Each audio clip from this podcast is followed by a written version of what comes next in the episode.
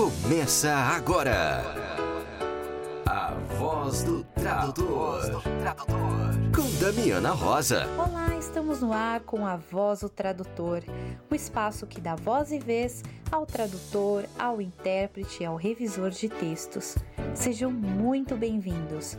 Aqui é a Damiana Rosa, trazendo as notícias da semana relatos sobre a live organizada pela Universidade Federal do Rio de Janeiro sobre acessibilidade, dica de leitura da Léxicos e uma entrevista com a nossa colega portuguesa que mora na Alemanha, tradutora Sônia Tavares. Vamos lá? Daviana, quais são os assuntos desta semana? Dia 12 tem a última edição de Trocando em Miúdos, mesa de debates de temas de tradução. Será dia 12 de novembro, às 14 horas, no horário de Brasília, e o tema será Ética Profissional. O evento é grátis. Para mais informações e inscrições, acesse www.escoladetradutores.com.br. Dia 16 de novembro tem mais uma edição dos webinars da Autônoma Academy. Será dia 16 de novembro, às 15 horas, e o tema Boas práticas a serem aplicadas na revisão da tradução com Mônica Rodrigues. Para mais informações, acesse www.academy.autonoma.pt Lá você procura pós-graduação, tradução e lá você vai encontrar a abinha dos webinars com informações sobre todos os eventos agendados e espaço para inscrição. Fique por dentro. A resenha do seu evento preferido. Olá, caros ouvintes da Voz do Tradutor. Eu sou Lígia Ribeiro, tradutora, audiodescritora, e eu vim aqui falar sobre uma live que ocorreu no dia 30 de outubro, que foi organizada pelo Alexandro, do, da Universidade Federal do Rio de Janeiro. O Alex ele é coordenador de um projeto de acessibilidade chamado Sinalidade, e ele convidou a mim e a consultora em audiodescrição, que é minha parceira, Luciane Molina, para que nós fizéssemos essa live com ele. Ele foi mediador tivemos alguns é, intérpretes de Libra que participaram também. Teve também o suporte do, do Luiz, que foi fantástico, suporte técnico de bastidores. E eu quero só agradecer a todos, todos os envolvidos, a universidade, agradecer aqui também a Damiana por dar esse espaço para eu poder dar aqui o meu depoimento e outras pessoas também falarem um pouco sobre essa live. E principalmente agradecer todos, todos os que estiveram lá no dia ao vivo com a gente, a todos os que assistiram essa live depois. Eu, da a última vez que eu vi, já tinha mais de 1.200 visualizações dessa live. Então isso é um sucesso, isso é, isso é maravilhoso. E eu falo isso não como a Lígia profissional. Não, eu falo isso como a Lígia cidadã, que trabalha em prol da acessibilidade, da inclusão, por meio da audiodescrição. Então, eu, eu e Luciane, nós, nós formamos uma dupla, nós damos cursos de audiodescrição justamente para quê? Para mostrar para as pessoas, para que as pessoas aprendam como é o processo, quais são as dificuldades pelas quais os usuários de audiodescrição passam, como nós devemos fazer da melhor forma para que nós, por meio das nossas palavras, eles possam enxergar e possam participar, interagir com as obras, interagir, sentir aquilo que o autor quis, quis passar, entender, compreender todo o contexto. Isso é extremamente importante, isso, isso requer uma, uma responsabilidade muito grande e eu abracei essa causa, eu amo audiodescrever, nós temos até o canal, que é Look by Sound, onde a gente coloca lá né, umas obras de, de audiodescrição, justamente para levar o usuário, dar essa oportunidade para ele, né, para ele enxergar por meio da, das nossas palavras. Então eu só tenho que agradecer imensamente a todos pela live, pela essa oportunidade e eu vou abrir espaço agora para que outros colegas venham aqui e, e darem o seu depoimento sobre a live e também para Luciane. Luciane vai falar um pouco também sobre o que, o que foi aquela live. Um abraço grande a todos vocês que estão me ouvindo e fiquem aí com os depoimentos da nossa live. Eu volto com novidades. Um grande abraço para vocês. Me chamo Daniel Massaneiro, sou de Curitiba, Paraná. A live agregou muito para o meu conhecimento, me deparei com muitas informações, temas realmente importantes para a audiodescrição. É, eu tenho participado de vários cursos, tenho assistido muitas palestras e essa foi sem dúvida mais uma das palestras inesquecíveis. Ajudou muito e é isso aí. Um grande abraço. Olá a todas e todos. Meu nome é Aine Tanicaua de Oliveira e sou do município de Niterói, Rio de Janeiro. A live das palestrantes Lígia Ribeiro e Luciane Molina, sob a mediação de Alexandro Lins, foi incrível pois além de nos oferecer informações e orientações sobre a audiodescrição, destacou também a relevância dessa tecnologia assistiva, que é a audiodescrição, para a inclusão de pessoas que dela necessitam. O processo de inclusão precisa seguir, e com essa live os participantes tiveram a oportunidade de perceber o quão importante é para que possamos incluir as pessoas, os estudantes, nos diversos contextos dos quais fazem parte. E atrelada a toda essa bagagem que a live nos proporcionou, o mediador e as palestrantes conseguiram sensibilizar os participantes, e isso é imprescindível para que mais pessoas se mobilizem nesse processo que é a inclusão. Que nossos olhos sejam janelas de oportunidades, tornando esse mundo mais acessível para as pessoas com deficiência visual. Parabéns a todos os envolvidos, a equipe técnica, os intérpretes, mediador e palestrantes por um evento tão inclusivo e maravilhoso como foi essa live. Meu nome é Cristiano, sou educador da cidade de Patos de Minas. A live sobre audiodescrição, os princípios da audiodescrição, foi muito esclarecedora. Abriu um campo de informações, de termos técnicos, muito importante para quem tem alunos e convive com pessoas com deficiência visual. E foi muito motivador a gente querer estar tá sabendo mais, aprendendo mais e buscando essa, essa autonomia para ajudar as pessoas que têm deficiência, seja na área de educação, seja na área social. Acho que a inclusão é importante de todas as formas. Valeu demais pela live, foi muito massa. Olá, pessoal. Sou Doriane Vasconcelos de Oliveira, graduada em Administração pelo IFBA estudante no curso de Tecnologia Assistiva e o Emprego Apoiado da UFRB, empregada pública, escritora, pesquisadora, palestrante motivacional e recém-formada no curso de audiodescrição pelas professoras Lígia Ribeiro e Luciane Molina, curso o qual também tive a oportunidade de ter o moderador desta live, Alex, como colega. Sou da cidade de Salvador, Bahia, e gostaria muito, muito mesmo, de agradecer pela oportunidade de ter participado deste evento. Tratar sobre os princípios da audiodescrição, assim como essa tecnologia como recurso inclusivo na comunicação acessível, é fundamental. Quero parabenizar a todos pelo brilhantismo nesse evento. A equipe técnica, aos intérpretes de Libras, ao moderador e às convidadas deram um show. E gostaria muito, muito mesmo, de agradecer pela oportunidade de ter participado deste evento, pelos conhecimentos compartilhados, por vocês trazerem essas temáticas que sem dúvida agregou e muito aos nossos conhecimentos.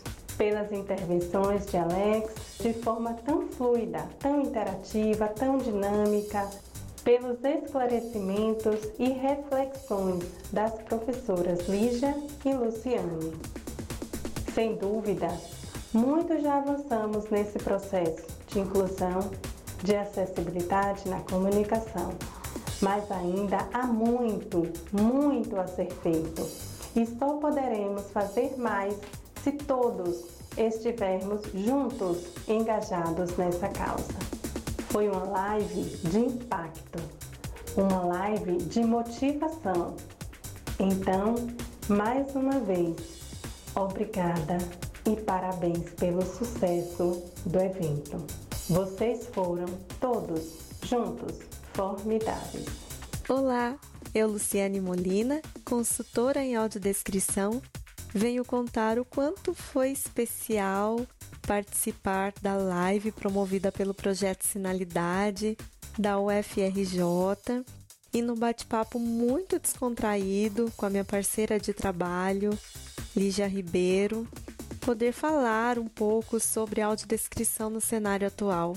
Eu tenho um orgulho muito grande em divulgar a audiodescrição, em mostrar o quanto ela é especial na nossa vida enquanto usuários de audiodescrição que somos e enquanto consultores, na medida em que nós também proporcionamos a outras pessoas com deficiência visual olhares olhares e possibilidades de desenvolver novos olhares a partir de um produto que foi feito e produzido para que seja visto através de outros sentidos, no caso, através da escuta, através de um entendimento mais profundo da obra por meio de uma outra linguagem que não é a visual.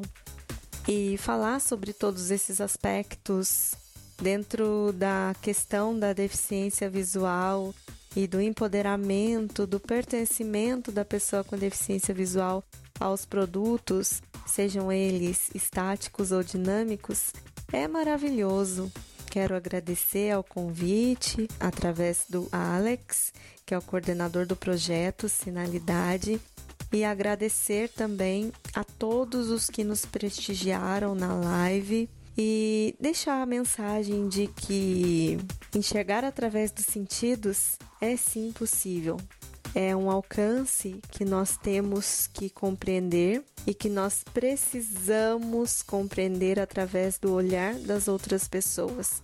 Ser um audiodescritor é poder emprestar os olhos para quem não consegue ter acesso às imagens da maneira convencional. E Vygotsky já dizia isso nos seus estudos sobre deficiência, que na ausência de caminhos naturais para o desenvolvimento, existem os caminhos alternativos.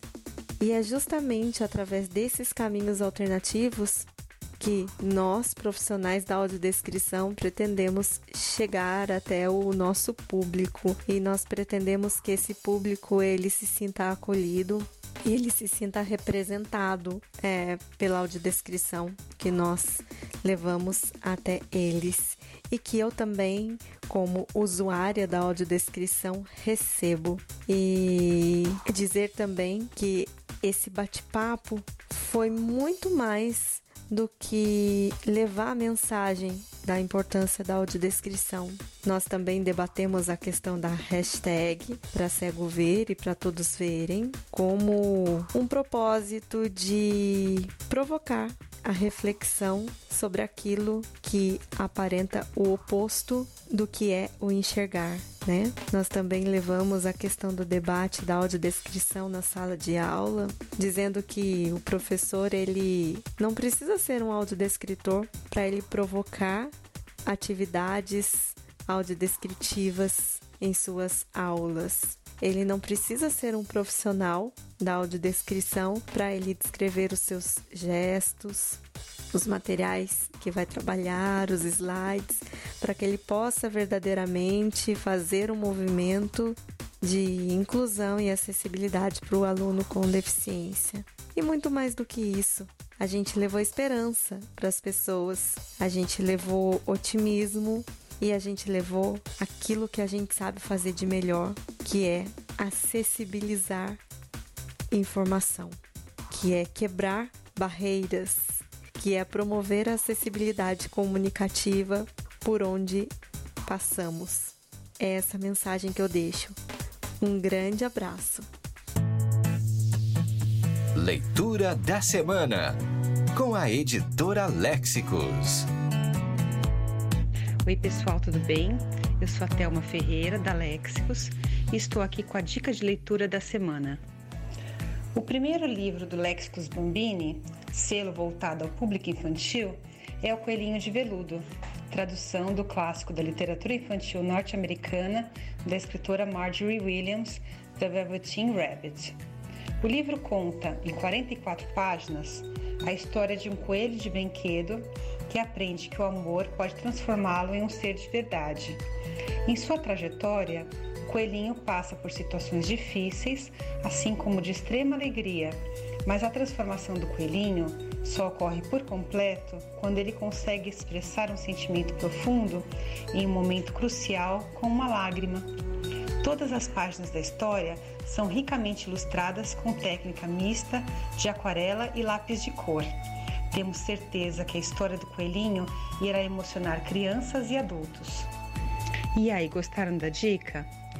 Se quiser adquirir nossos livros, acesse nosso site www.lexicos.com.br. Até a próxima. Um abraço. Que tal uma pausa para o café?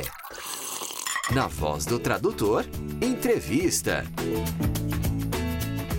Hoje a nossa pausa para o café novamente internacional. Né? Quem participou dos debates promovidos pela Autônoma Academy com o Sindicato Nacional dos Tradutores na Escola de Tradutores, o famoso Trocando em Miúdos, ou tem participado dos webinars da Autônoma, já conheceu uma colega muito simpática e querida chamada Sônia Tavares. E a Sônia Tavares que está aqui conosco hoje para esta pausa para o café. Seja bem-vinda, Sônia. Muito obrigada, Damiana. Obrigada pelo convite. Olá a todos os ouvintes da Voz do Tradutor, é um prazer estar aqui.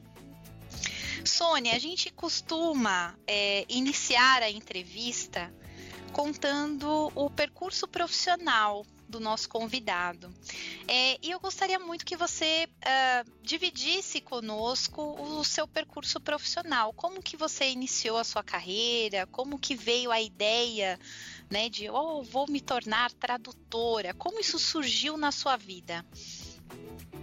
Ora bem, eh, desde o início eu sempre soube que o meu futuro iria passar pelas línguas. Eu era pequenina e eh, despertava-me muito interesse as línguas. Embora eu só falasse a minha língua materna, mas quando eu tinha a oportunidade de ouvir alguma língua estrangeira, uh, captava logo a minha atenção. Uh, eu lembro-me, havia uma vizinha minha que era, vivia na França e eu todos os anos via durante as férias. Uh, e ela não falava português, eu não falava francês, mas tentava ao máximo apanhar algumas palavras para poder comunicar com ela. Eu adorava uh, falar com ela o mínimo que sabia, não é? E por vezes os meus pais queriam ir, por exemplo, à Espanha, nós tínhamos muito hábito de ir à Espanha porque ficava próximo da fronteira e quando o meu pai dizia que íamos à Espanha eu ficava maravilhada porque podia ouvir aqueles sons maravilhosos que me cativavam e que, que eram diferentes da nossa língua, não é? Portanto, as línguas sempre fizeram parte do meu interesse. Um, e uh, na altura, lá está, só tinha conhecimento da minha língua, só pensava em relação à minha língua, mas depois comecei a alargar o conhecimento de outras línguas, não é? Comecei, entrei para a escola, comecei a ter outras línguas, uh, tive francês, inglês e alemão, depois uh, tive também a oportunidade de ter três anos de grego clássico e cinco anos de latim. Uh, já na faculdade eu tive um curso de um ano de russo e agora estou a aprender holandês. E, portanto, comecei a ver como é que todas as línguas funcionavam, como é que se interligavam, e isso começou a despertar a minha curiosidade. E, portanto, quando chegou a altura de escolher o meu curso, eu não tive dúvidas que iria para línguas, não é? entrei para a Faculdade de Letras, fui para o curso de línguas com a variante português-alemão um, e, a certa altura, um, fui um, abordada por uma empresa para fazer uma tradução de um manual técnico de, autocarros. E eu, na altura, não era de tradução, não, não percebia nada de mecânica, um, e então fiquei um bocadinho assustada mas como me disseram que eu teria todo o apoio, podia consultar toda a documentação necessária que tinham disponível na empresa, uh, o meu sogro trabalhava lá, prestava-me todo o apoio, todos os esclarecimentos necessários, eu aceitei e fiz realmente esse projeto, que foi um projeto enorme, durou quase dois meses, uh, sem ferramentas de tradução. Uh, foi um desafio enorme, realmente, mas consegui e adorei. Uh, foi, foi sofrido, assim. porque geralmente essa primeira tradução assim mais técnica, né? Eu não sei, eu sou eu sou chorona, viu, Sônia? Eu lembro que o meu primeiro projeto grande me deu assim uma estafa mental tão grande que eu, eu assim quando eu terminei eu chorei de alívio. Eu não ah. sei como que foi a sua experiência. Foi, foi, foi alívio e foi mesmo de cansaço, porque hum, agora já consigo controlar melhor uh, o fluxo de trabalho, mas nessa altura e no período que seguiu, não é? Eu fiquei tão entusiasmada, depois queria aceitar mais projetos, e eu tinha noites uh, que eu deitava-me e não conseguia parar de pensar em parafusos e em porcas e, e outras uh, coisas de, de, lado da tradução. E eu tinha simplesmente que pegar num, numa toalha, molhar com água fria e pôr na testa, porque eu não conseguia desligar o cérebro. Porque tinha, eram tantas horas seguidas a olhar para aquilo, a pesquisar, a perguntar informações aos engenheiros, a batalhar, que eu chegava ao ponto de querer dormir, querer descansar e o meu cérebro não desligava. E é, foi um chegou desafio. a ponto, chegou a ponto, Sônia, de no café da manhã, né, conversar com o marido, com os filhos, falar, ah, você sabia que tem um parafuso que ou você não chegou nesse ponto? Sem dúvida, eu às vezes ainda que há dois ou três anos descobri que há um parafuso chanfrado. e chamfrado em português pode ser uh, maluco, tolo, não é? E portanto eu achei uma piada enorme. Olha, há parafusos chanfrados, afinal não são só as pessoas que são chanfradas, os parafusos também podem ser chanfrados. Ó, já vira uma boa história para dormir, né, para os pequenos. Era uma vez um parafuso chanfrado. tal e qual, tal e qual. Não, mas uh, foi um desafio, até porque foi logo de alemão para português, não é? E ainda por cima a língua também já é um desafio. Tinha lá. Uh, quem, quem, conhece um pouco da língua alemã sabe que eles uh, fazem frases grandes e as palavras são todas juntas, e portanto eu tinha lá frases que eram quase meia página, e traduzir isso em linguagem técnica. Hoje já não é um desafio assim tão grande, mas na altura para mim aquilo era uma coisa terrível, mas de tão terrível despertou os meus sentidos, não é? Captou a minha atenção e eu há 20 anos comecei e nunca mais deixei essa área. É a minha área de especialização, faço outras. Uh, uh, trabalho noutras áreas, mas realmente a área técnica, os manuais técnicos, é aquilo que eu realmente gosto de fazer. E agora. Uh, pronto, acabei eh, quando eh, estava na faculdade, eh, não tive nenhuma cadeira de tradução, porque o meu curso é de línguas português e alemão. Entretanto, segui para mestrado em linguística, para me especializar mesmo na língua em si, e agora vou fazer a pós-graduação em tradução, que acho que, embora já tenha muita experiência no mercado, na prática, em termos de ferramentas de tradução e tudo mais, mas há sempre alguma coisa que se aprende e, e acho que vem complementar um pouco a minha formação em termos da tradução e acho que vai ser um, um, desafio interessante. Com a nossa Ana, da Universidade Autónoma, portanto, creio que vai ser muito giro. É um, um novo desafio que, que eu coloquei para mim próprio e para o ano. Entretanto, uh, poderei seguir para o doutoramento é essa a ideia que tenho, mas um, tudo tem que ser também muito bem ponderado, porque lá está, tenho dois filhos e um, o tempo tem que ser dividido entre a família, entre o trabalho, entre o estudo e temos que gerir isso tudo e às vezes é um desafio muito grande. Mas um, creio que escolhi a profissão que me faz feliz não me importo trabalhar ao domingo, à noite, feriados. Uh, nós viajamos imenso e eu vou sempre com o computador atrás de mim e trabalho, não tenho problema nenhum. Uh, ao longo destes anos todos, constatei foi que ser tradutor e ser freelancer não é para pessoas com problemas cardíacos, nem pessoas Verdade. que querem uma, aquele trabalhinho que não dá trabalho, que está feito assim, tipo das 8 às 5. Nós temos que ter outra perspectiva, outra postura completamente diferente. Temos que ser muito mais flexíveis, saber que uh, vamos tropeçar, mas vamos levantar-nos, porque é aquilo que nós queremos, e lutar sempre não é a profissão mais fácil do mundo, não é a profissão que é reconhecida como deveria ser, muito pelo contrário, e isso às vezes no início já me afetou mais, agora não me afeta tanto, mas creio que poderá ser um fator eh, desanimador para os jovens que estão a iniciar a profissão, de, aquele aspecto de ah, fazes traduções, uh, vives disso, ah, isso agora com o Google, para que, é que estás a trabalhar nisso? É? E então a pessoa sente-se um bocadinho entristecida, porque, por exemplo, se fosse uma enfermeira, se calhar não lhe iam perguntar isso. Ah, Sônia, eu sou brava, viu? Ai, eu fico também. Eu muito... defendo. Eu, eu digo que todo lugar que eu vou, eu explico para as pessoas como funciona o meu trabalho. Eu acho que porque eu vim da comunicação é, e o meu diretor é, da, de comunicação, ele dizia assim: vocês da área de letras são péssimos em se comunicar. As pessoas não respeitam o trabalho de vocês porque ninguém respeita o que não sabe, o que não conhece. Eu acho que esse é um erro nosso, né? De então eu, eu brigo, viu? Eu brigo, eu explico, eu desenho, né?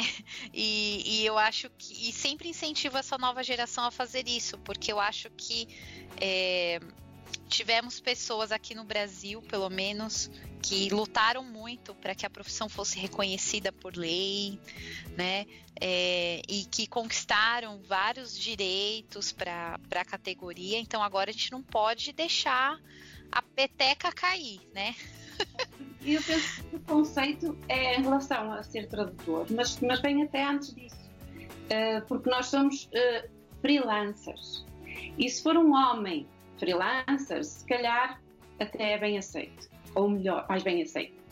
Mas se eu disser, enquanto mãe e mulher, que sou freelancer de tradução, logo ali o freelancer uh, dá aquela imagem, ah, trabalha quanto tem tempo, porque primeiro está a limpar a casa, a pôr a roupa na máquina de lavar e depois nos buraquinhos vai trabalhando. Eh, não sei se me estou a fazer entender. Sim, eu sim. Agora nós temos que, se calhar, começar a defender um bocadinho, e eu agora, já há muitos anos que eu tenho feito isso. E eu agora, uh, já falámos nisso da outra vez, no nosso webinar sobre networking, e eu agora recuso-me a dizer faço traduções. Eu não faço traduções, eu sou tradutora. E eu não sou freelancer biscateira, eu sou uma empresária e pago os meus impostos como uma empresa qualquer. Portanto, sou mãe, sou empresária, sou uma profissional e tenho que ter um estatuto disso mesmo. Não posso ser. Uh, ah, ainda fazes traduções? ainda, ainda gastas nisso? Para que é que vais fazer uma pós-graduação? Então, agora com o Google, com a evolução que o, que o Google Translate está a levar, para que é tanto investimento? É? E eu, às vezes, também, sou como a Damiana, fico assim um bocadinho, tento-me acalmar antes de abrir a boca, porque revolta um bocadinho. Nós sabemos o esforço que temos, sabemos o quanto batalhamos, uh, as horas mal dormidas, eh, aquilo que eu acabei de dizer, os parafusos que andam a circular no nosso cérebro tantas horas, tanto esforço, para depois vir alguém dizer que a nossa profissão seria substituída por uma máquina automática de tradução automática é, é frustrante. É Não, é e a pior de todas ainda, que é o Google Tradutor, né? Mas, Sônia, é, eu acho. Eu queria voltar em algumas coisas que você pontuou que eu acho que são muito relevantes, né? Uhum. É, primeiro, você comentou com a gente que você fez o seu mestrado, né? E que agora você vai fazer uma pós-graduação lato senso. Né? Como que funciona isso para você? Porque em geral, né? Primeiro que aqui no Brasil já tem uma coisa assim, fiz a graduação já tá bom, né? Uhum. É, eu não, não preciso do estudo acadêmico. Né, que eu, eu não concordo, eu acho que o conhecimento, quanto mais conhecimento a gente tem, melhor, né? É, aqui no Brasil agora existe também, está é, surgindo os mestrados profissionais que têm uma, uma característica mais prática que acadêmica, né? Ainda não, não chegou na tradução, mas já tem surgido em várias áreas de humanas aqui. É, eu acho que o tradutor tem que se manter estudando sempre. Mas você fez o mestrado e aí você volta a fazer uma pós-graduação. Por quê? Como que funcionou isso, essa, essa decisão? É, eu adorei fazer o meu mestrado e adorei a área da linguística. Uh, tive cadeiras espetaculares, uh, tive cadeiras como a psicolinguística, linguística forense, que eu adorei, linguística computacional, que tem a ver com a, a machine translation, portanto, a máquina a tradução automática, e depois aquelas semântica, sintaxe, fonética, fonologia, e entre outros. Portanto, eu adorei imenso, acho que aprendi imenso. Agora, o passo seguinte a dar seria realmente o doutoramento. Mas hum, neste momento não, não consigo fazer ainda o doutoramento. Eu acho que tem que ser tudo muito bem pensado. Não vou fazer o doutoramento só por fazer. E, portanto, o doutoramento eu ainda não decidi concretamente qual será o tema, mas quero que seja algo relevante. E creio que o meu, o meu mestrado acabou em 2014 já foi há seis anos, creio que isto me vai ajudar a reentrar no mundo académico, mudar o meu mindset novamente para o estudo e preparar-me, portanto, vai funcionar como uma espécie de aquecimento para depois, daqui a um ano, realmente eu já ter as ideias em ordem, já ter o, o tema definido e aí então avançar para o doutoramento. Não queria estar parado um ano a pensar que quero fazer o doutoramento. E então achei que esta pós-graduação, que me pareceu até por acaso, uh, será realmente uma, uma mais-valia, porque aprende-se sempre. Uh, conhece pessoas diferentes, eu conhecia a Damiana, por exemplo, uh, e um, vamos alargando os nossos horizontes, as nossas perspectivas e nós temos que estar sempre em constante desenvolvimento. Eu se, não, nem sequer ponho em causa, nem, nem ponho de lado a questão. Imaginemos que vem um curso um, de bacharelato até, ou, ou, outro mestrado que surja que me interesse. Eu teria todo o gosto em fazê-lo novamente, não tinha problema com isso, porque eu não considero que seja voltar atrás, é alargar horizontes. E toda a formação que nós tenhamos, seja um simples webinar, seja uma pós-graduação, seja uma simples conversa de amigos de networking, nós temos sempre aspectos que podemos reter e que podemos usar para o nosso futuro. Porque é, é sempre importante, se nós estivermos metidos na nossa caixinha, quando tentarmos sair da caixa, já estamos completamente obsoletos, principalmente na nossa área, temos que estar sempre, sempre em constante. Uh, uh, investigação, a estudar, a pesquisar, uh, a ver este termo é novo, eu não conheço. Vamos ver o que é que isto se refere. Por exemplo, este termo que agora se fala bastante, que é o SEO, Search Engine Optimization, não é?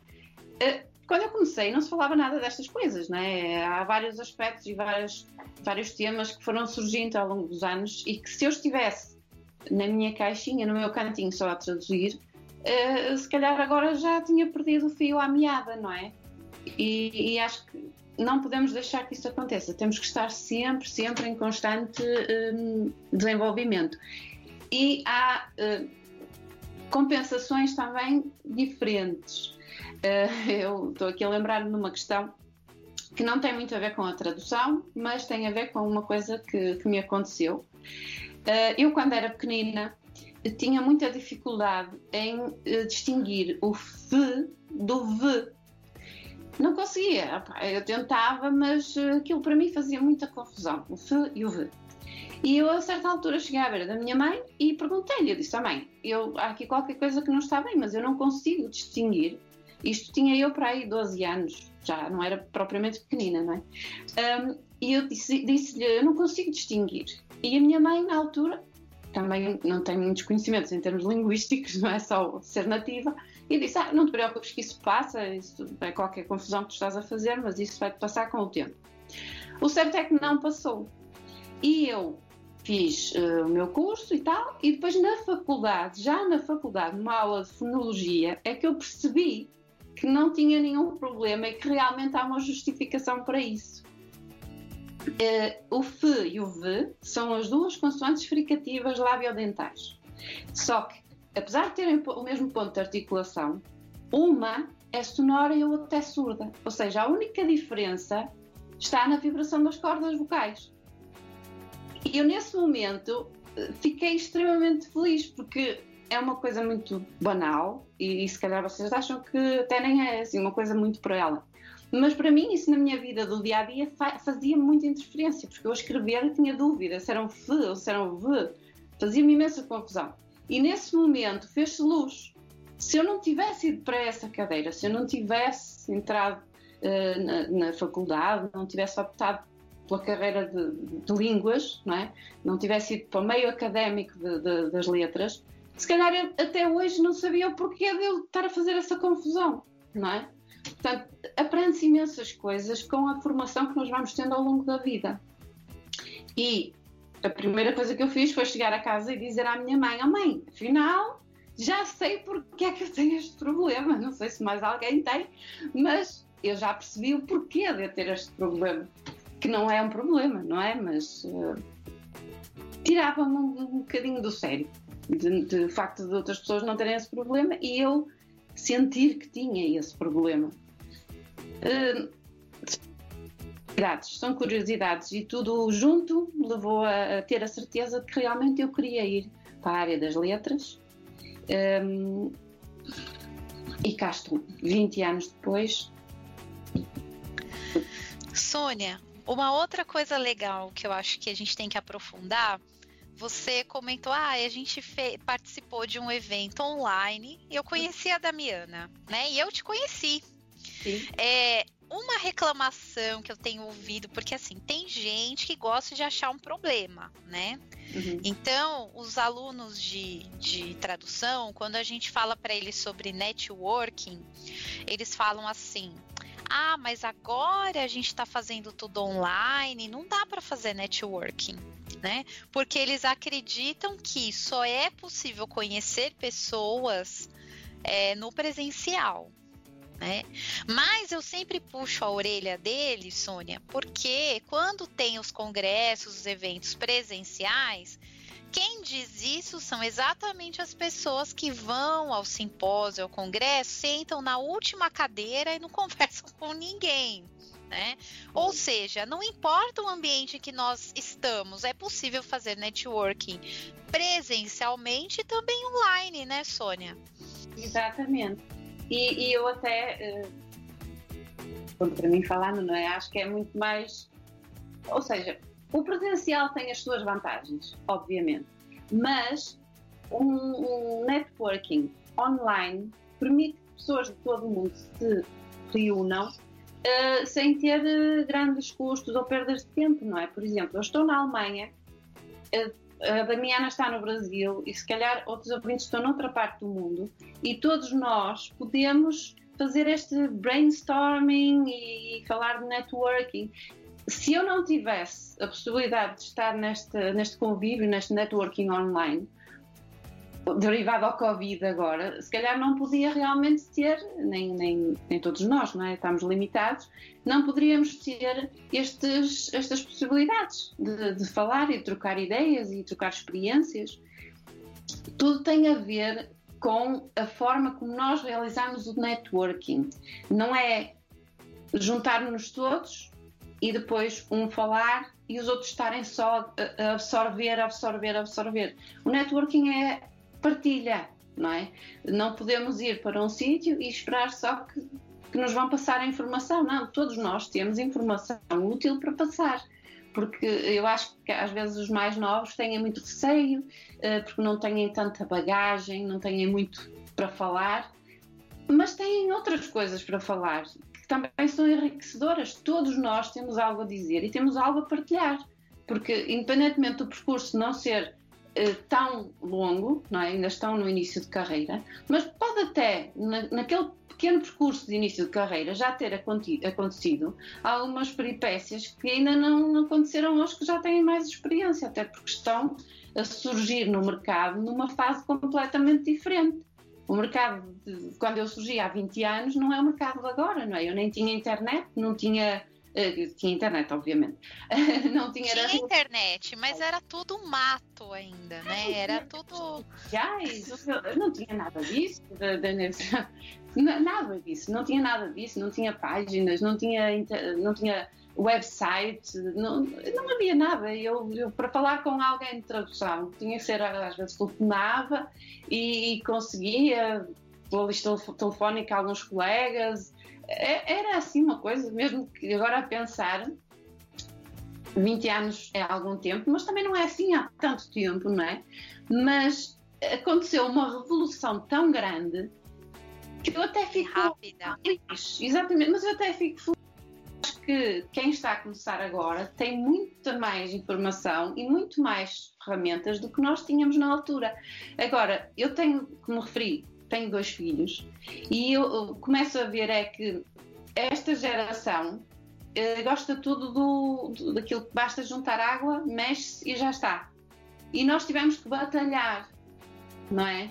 E acho que alguns colegas que estão a iniciar a carreira, acho que estão a confundir o networking com a, aquela questão de nós chegarmos aqui, os mais velhos, fazermos o networking, darmos as indicações, a papinha feita e eles fazem o que a gente diz que temos de fazer e então já está, já estão no mercado ativos a trabalhar e a ganhar um salário e já está tudo pronto. E não, o networking vai ajudando, vai dando apoio, orientações para todos nós partilharmos aquilo que, que temos de bom para partilhar, mas a pessoa é que tem que fazer a maior parte do trabalho, não é? Todos temos que batalhar. Eu ainda estou a batalhar, a Damiana está a batalhar. Nós todos os dias temos que batalhar. Todo não... dia. Uh, né? eu, eu, eu fiquei. É, eu vi que você col colocou uma foto no LinkedIn essa semana, né? Perto de uma lareira. Né? Ah. Aqui foi bem no feriado aqui do Brasil, né? No feriado de finados aqui, que foi um feriado emendado. E acho que foi num domingo até. E, e, e tava lá, estou aqui trabalhando, né? É, e, e aí eu fiquei pensando, puxa, eu também estou trabalhando. E que legal que a gente está trabalhando, né? É, talvez as pessoas de outras áreas não entendam, né? Porque a gente, como tradutora, a gente faz uma coisa que a gente ama. Então é prazeroso estar ali, independente do horário, né? É, eu acho que sim, eu acho que nós para tudo temos que ter paixão. E se nós ter, adorarmos aquilo que fizermos, hum, não custa. E eu acho que para ser tradutor, especialmente freelancer, nós temos que ter paixão por essa área. Não é, não é olha, vou, ter, vou fazer esta profissão porque acho que até ganha-se bem. Não, nós temos mesmo que gostar disto e saber que vamos ter que fazer alguns sacrifícios mas é isto que nós queremos. Eu ainda hoje, à hora do almoço, a minha filha estava-me a dizer que, se calhar que queria ser médica. E eu disse: tens todo o meu apoio, mas ser médico não é. Eu não quero que a minha filha, o meu filho, diga: olha, eu quero ser médico ou quero ser engenheiro porque me dá um bom salário. Não. Eu disse: tu tens que ser médica se tu achas que é essa a tua paixão e que estás de corpo e alma para te dedicar e enfrentar todos os desafios que isso implica trabalhar aos feriados, trabalhar noites, trabalhar no Natal, trabalhar quando for preciso. Tens que estar com esse mindset. E se tiveres paixão por aquilo que fazes, isso passa para o segundo plano. E no nosso caso é exatamente igual. Eu vou de férias e levo o computador e sou capaz de estar a ver os meus filhos na piscina e eu a trabalhar. E isso faz-me eu não me sinto triste por estar a trabalhar. Eu sinto-me super bem por poder estar a trabalhar. Sou um bocado workaholica também, mas uh, acho que isso é. Nós acabamos por ter. Uh, que, temos que encarar isso até como uma vantagem, porque não é um sacrifício ter que trabalhar ao domingo. É um, um privilégio nós podermos estar com a família e poder trabalhar e estar ao lado deles não é? Porque se tivermos um emprego, até, por exemplo, trabalhar aqui num shopping ou assim, temos que estar a trabalhar ao domingo. E é se calhar mais desgastante, porque estamos longe da família. Assim, não. Nós temos o computador, eu às vezes estou a traduzir, os meus filhos estão a ver um, um filme com o pai e eu estou ali na mesma. Só que eu estou a, te a teclar e eles estão a ver o filme e eu vou vendo o filme, mas estou a fazer aquilo que me, me faz feliz. Não, não, não é um frete. Não estou a fazer só porque quero. Portanto, tudo tem a ver com o amor que se tem. E é isso que, por vezes, muitos colegas acabam por ficar pelo caminho. Porque, embora gostem, não é a, a paixão maior que eles têm. Não têm aquilo. É preciso ter aquele bichinho de dizer isto é mesmo aquilo que eu adoro fazer para a minha vida. Se for só, uh, olha, vou fazer isto porque até dá jeito para ganhar mais qualquer coisa, nunca se evolui. E, e lá está. Uh, depois acaba por não haver interesse em ler mais um livro sobre tradução, acaba por não haver interesse em fazer uma pós-graduação, porque se calhar não é bem aquilo, está-se a gastar dinheiro, se calhar há outra possibilidade. E, na verdade, Sônia, se a gente for comparar com as outras profissões, é a mesma coisa. Né? Uma pessoa que segue a medicina pelo motivo errado, né? Ah, pelo dinheiro e não pelo amor, a paixão pela profissão, vai ser um médico ruim, né? É, e aí a gente tem médicos que matam pessoas, a gente tem engenheiros que constroem prédios que caem, né? Porque são pessoas que não têm a paixão pela profissão. Né? E aí, lógico, não vai é, se dedicar àquele projeto da mesma forma, né? Agora, Sônia, eu queria que você. Eu achei interessante porque você é portuguesa, mas você mora na Alemanha. Então você tem uma visão de dois países diferentes da Europa. Porque aqui no Brasil existe uma mania de enfiar a Europa inteira numa gaveta só. E não é verdade. A Europa é um continente composto por vários países diferentes, né? É, que tem mercados diferentes de tradução. Então eu queria que você comentasse um pouco sobre o mercado de tradução europeu. Né? Você sente essa diferença de um país para o outro? Como, como é, se vê a profissão do tradutor, valor, né? Por é, como que é cobrado, né? Por palavra em todos os países. Tem uma média para o continente ou esse valor por palavra varia de país a país? Eu queria que você compartilhasse um pouco disso com a gente.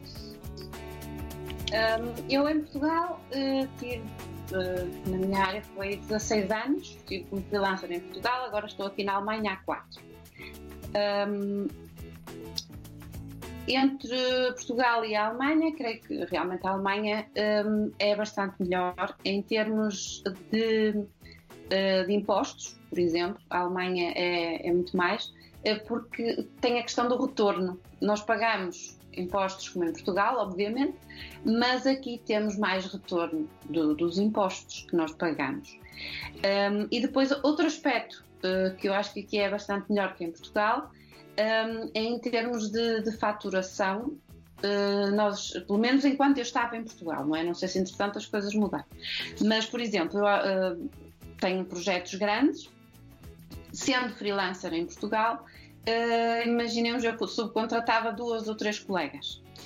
O que eu pagava a essas colegas, uh, eu não conseguia meter como uh, abate depois para o meu IRS, como que se tivesse pago aquelas colegas, porque estava como freelancer, não tinha contabilidade organizada e, portanto, se assim for, eu não consigo abater. Portanto, imaginemos que eu faturava mil euros, mas tinha que pagar 100 euros a cada colega supostamente eu deveria pagar impostos de 800, porque aqueles 200 eu dei para as minhas colegas, mas eu em Portugal não podia abater esses 200 euros, portanto eu iria pagar impostos de tudo.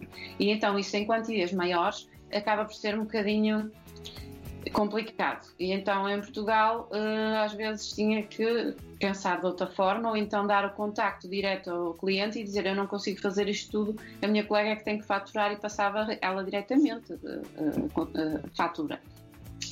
Aqui já é diferente. Eu não tenho contabilidade organizada, uh, no sentido que se usa em Portugal, mas tenho, por exemplo, um contabilista. eu desde que vim para a Alemanha uh, contratei um contabilista para tratar tudo.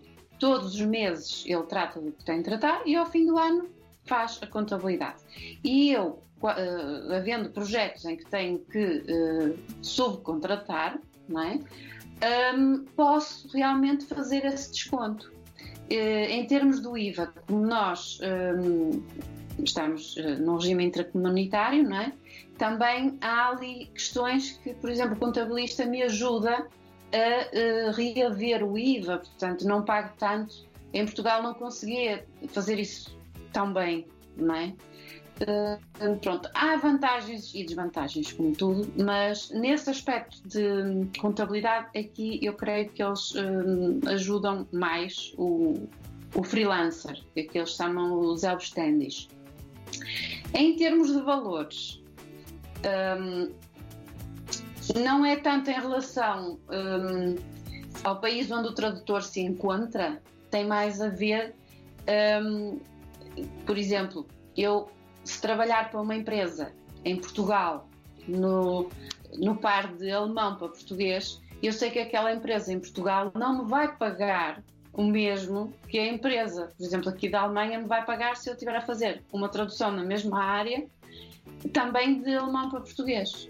Simplesmente porque em Portugal um, eles não conseguem pagar o mesmo valor do que o mercado alemão. Uh, e o mesmo se passa com a Inglaterra, por exemplo. Uh, Espanha é muito similar, uh, similar ao, a Portugal. Eu sei que as tarifas de Portugal e de Espanha são mais baixas do que, por exemplo, se tiver um cliente de França, Inglaterra, da Alemanha, um, da Irlanda. Em relação, por exemplo, até ao Brasil, eu sei que eles, e vocês, se eu for fazer um para português de Portugal também, eles não vão pagar tanto, não é? Isto tem mais a ver é, de onde é que o cliente é, não é? Portanto, a localização da empresa e não tanto com o par de línguas ou onde é que o tradutor se encontra. Mas um, assim. Porque, Sônia, também, desculpa te cortar, existe também a questão da, da moeda. Uhum. Então tem muito brasileiro que acha que se pegar um trabalho na Europa por qualquer valor, tá bom porque o euro vale mais do que o real. Só que também não para para pensar que se ele trabalha abaixo da média dos valores pagos na Europa, ele está prejudicando os colegas dele da Europa, os colegas tradutores da Europa, né? Exato, e uh, é um facto que cada vez tem acontecido mais isso, porque lá está, uh, o português, quando se fala em português, há pessoas que acham que o português é todo igual. E o português de Portugal não é igual ao português do Brasil, não é? E, portanto, uh, os clientes que dizem que é tudo igual são aqueles que nós em Portugal dizemos que bacalhau basta. para eles está tudo bem, até podia ser uma tradução traduzida com o Google Translator, que para eles estava bem, não é? Mas... Até porque, né, vamos fazer um parênteses aqui, são nove países que falam a língua portuguesa, uhum, né? Exato. Eu acho que no inglês isso é bem claro, né? As diferenças do inglês americano, australiano, né? Uhum. É, no espanhol existe uma separação meio que América Latina, Espanha, né? Principalmente para a área de marketing, coisas mais direcionadas que levam em conta as questões culturais de cada país. Penso que para a área técnica não tanto, né? Mas é, por que o português seria diferente, né? Uh, a questão é que às vezes os clientes fazem isso. Contratam, por exemplo, um colega do Brasil que, que também assume que faz tradução de português de Portugal, imaginemos. E o que me acontece muitas vezes é vir um, um manual que já está parcialmente traduzido, foi traduzido inicialmente por um colega do Brasil que até disse que falava português de Portugal, e depois eu pego naquele manual para traduzir só o que foi acrescentado e vejo que realmente aquilo nota-se. É? Nós percebemos se é português de Portugal ou português do Brasil. E então eu depois eu pergunto ao, ao, ao cliente, é? tenho que perguntar, olha, é para manter este registro de português do Brasil ou português de Portugal ou como é que eu faço? Tenho que rever o que já estava feito? Tenho pôr na onda do que já estava. E Mas, vezes Sônia, complicado. olha, eu vou contar para você a verdade agora, tá? Porque, olha, Uhum. eu, eu sou neta de portugueses, então eu posso falar com propriedade, tá? Existe uma, uma crença, tá? Então vamos, vamos aproveitar aqui essa entrevista para quebrar esse paradigma agora. Uhum. Ah, eu sou neta de portugueses, então eu posso fazer a tradução para o português de Portugal. E não, não pode. Eu sinto muito te informar isso, mas não, você não pode. Porque seria a mesma coisa que um português que veio passar férias aqui, né? Ele a partir de agora poder fazer o português brasileiro. Não, nós temos diferenças estruturais na, né, na construção. Não, não dá, é diferente. Então, Sônia, existe essa lenda, tá? Que ser neto me permite fazer essa tradução e gente, não façam isso, não cometam este erro. Ah lá, a Sônia tá dizendo que ela sabe. Lógico que sabe, a gente também bate o olho num texto aqui, já sabe que é português de Portugal, né? Então, vamos quebrar este, este mito horrível, né? E, e, e quando eu ouço isso, ah, e eu eu bato o pé, não, você está errado. Não, mas você não entende, eu sou neto de português, eu também sou. eu também sou, acho que nem o meu vô faria, porque o meu vô, ele, ele era é a pessoa mais brasileira que eu já conheci na minha vida. Acho que o meu vô não, não se atreveria a, a revisar, muito menos traduzir um texto para o português de Portugal. E ele era português, né? Mas é, quanto mais, né, Sônia, uma pessoa que ah, é só, só por ter o sangue, é neto, já, já tem essa capacidade, não, né? Ah. Então vamos esclarecer isso. Não, porque a questão também terminológica, não é? Vocês não dizem as coisas da mesma maneira que nós. E de certeza que, enquanto nativa, eh, a Damiana não teve eh, experiência, por exemplo, em termos de mecânica, não é? Eu posso ter.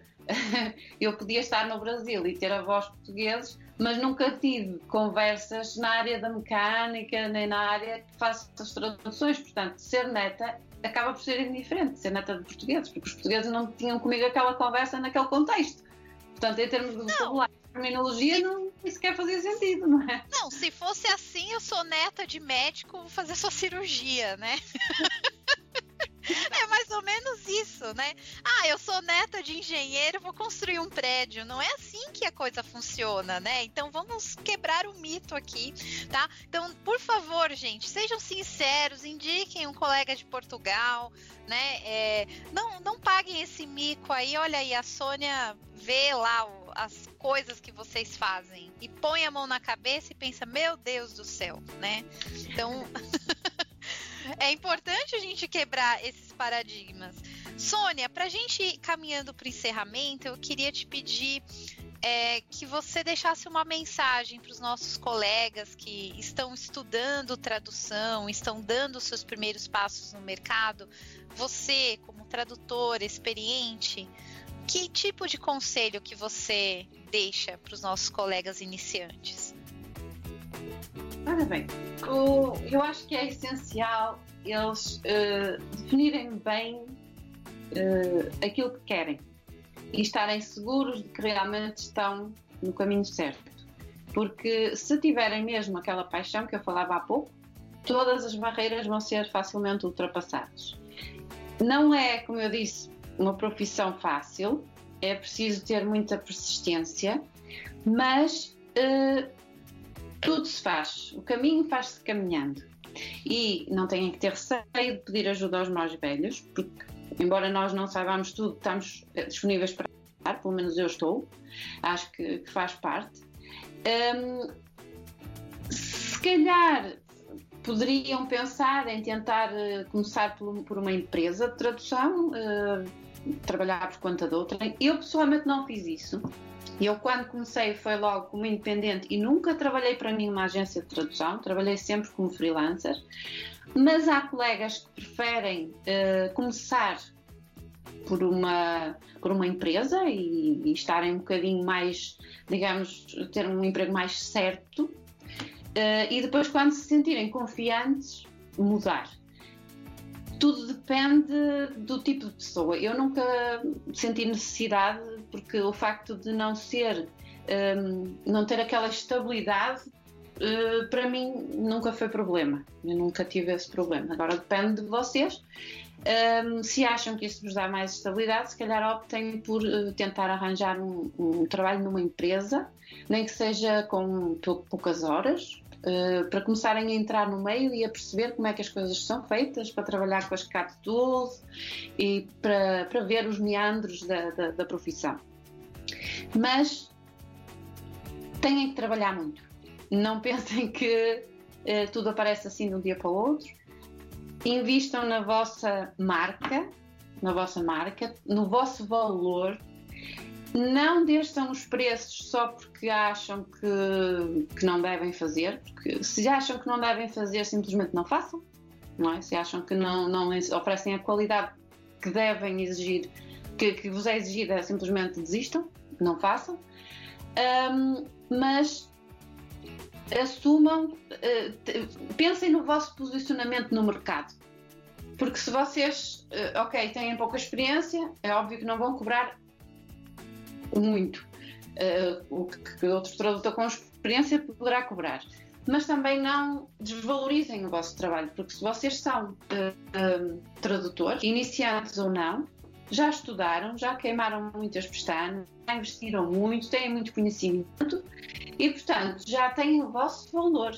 Podem, em vez de um, baixar o preço, oferecer qualquer coisa ao, ao, cliente. Por exemplo, olha, eu faço esta tradução, infelizmente não posso baixar o preço, mas um, pago, por exemplo, com um colega e nós asseguramos uma ligeira revisão uma pequena revisão, um trabalho de equipa que vocês tenham com algum colega. E na próxima, o outro colega dá-vos a vocês o trabalho e vocês reveem o trabalho dele. Eu faço isso muito com uma colega que eu tenho, que é a Sandra Gasalho. Uh, quando nós temos trabalho uh, que é muito grande e nós não conseguimos, portanto, por vezes nós dividimos uh, o projeto e eu não lhe pago, nem ela me paga a mim. Nós pagamos em número de palavras. E, portanto, na próxima vez que é ela, por exemplo, que precisa, ela dá-me a parte das palavras que eu lhe devia, digamos assim. Arranjem estratégias para entrar no mercado e comecem a trabalhar. Não se esqueçam dos prazos, é muito importante. Os prazos podem ditar a vossa sentença, portanto, não se esqueçam dos prazos e qualidade acima de tudo. Se acham que não conseguem entregar naquele prazo, a faltar um dia ou dois, avisem o cliente: olha, vou precisar de um bocadinho de mais porque isto não me está a correr como eu pensava, e então prefiro adiar um bocadinho. E geralmente eles são compreensivos.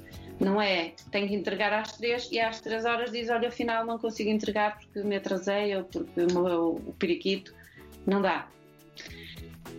Outras ajudas que precisem, estou sempre ao dispor. Neste momento não me estou a lembrar assim de mais nada. Simplesmente têm que ter casca grossa e sempre para a frente, sempre a estudar e a derrubar as barreiras todas. E já pode começar derrubando as barreiras seguindo a Sônia Tavares no LinkedIn. A gente vai deixar na descrição do, do podcast o link para, o perfil da Sônia Tavares, que publica sempre conteúdo de bastante qualidade lá na página. É, você que nos ouve na Rádio Achei da Flórida, é só colocar lá no LinkedIn Sônia Tavares que vocês vão encontrar o perfil da, da Sônia e poder acessar o conteúdo que ela tão gentilmente compartilha com a gente lá no LinkedIn. Sônia, muito obrigada por você ter aceito o convite. É, foi uma honra te receber aqui. Esperamos um dia nos encontrarmos no, presencialmente, tomarmos o nosso café como se deve, tá bom? Sim, espero ver se o Covid nos deixa. Quem sabe a Ana Saldanha não te convence para vir pro, pro Brasil no nosso simpósio Profissão Tradutor de junho? Com convite, ó, já fica umas férias familiares no Brasil com um simpósio. Era bom, era bom. Né? Quem sabe, quem sabe? Ou eu também não vou aí pro evento da Ptrad, enfim, vamos ver se a gente se encontra para tomar esse café é. presencial. um Muito grande abraço. Obrigada oportunidade. Meu Deus, obrigada então. Tchau, tchau. Ah. Fique por dentro da agenda da Escola de Tradutores. Dia 10 de novembro, às 19h30, tem tradução de abstracts com Marli Toggen. Essa oficina é direcionada a estudantes ou pesquisadores com domínio mínimo da língua inglesa B1, interessados em desenvolver sua própria habilidade de traduzir abstracts acadêmicos através do aprendizado do gênero textual, com apoio da linguística de corpos e das ferramentas de tradução. Dia 14 de novembro, às 9 horas, tem versão de artigos científicos para a língua inglesa, trabalhando com a versão de artigos na área da saúde com Gilson Matos. O curso tem por objetivo preparar melhor os profissionais da tradução que queiram começar a atuar na versão de artigos científicos da área da saúde, auxiliando-os a transpor os desafios e armadilhas comumente encontrados na escrita científica em inglês. Também no dia 14, mais às 15 horas, tem oficina de tradução literária com Carol Bruni. Tradução literária exige pesquisa, conhecimentos diversos e um exercício de criatividade muito grande. Um dos nichos da tradução que encanta, intriga e fascina todos os apaixonados por leitura. Ao final, os alunos da oficina serão convidados a desenvolver uma tradução literária de um pequeno livro com os créditos devidos, que será publicado em versão digital com os direitos doados para uma ONG. Dia 16 de novembro, às 19 horas, como a linguística de corpos pode ajudar o tradutor e intérprete com Ana Júlia Perrotti dicas práticas e exemplos autênticos dos principais recursos grátis disponíveis para tradutores e intérpretes. Para mais informações e inscrições, acesse o nosso site www.escoladetradutores.com.br. Você tem uma notícia interessante para compartilhar com seus colegas tradutores e intérpretes? Envie um áudio para o nosso WhatsApp 11 99472 9914, repetindo 11 99472 9914. E nos encontramos no próximo sábado. Afinal, aqui é o espaço onde o tradutor e o intérprete têm voz e têm vez. Até mais! Você acabou de ouvir a voz do tradutor. Na semana que vem tem mais, com a tradutora, intérprete e professora Damiana Rosa.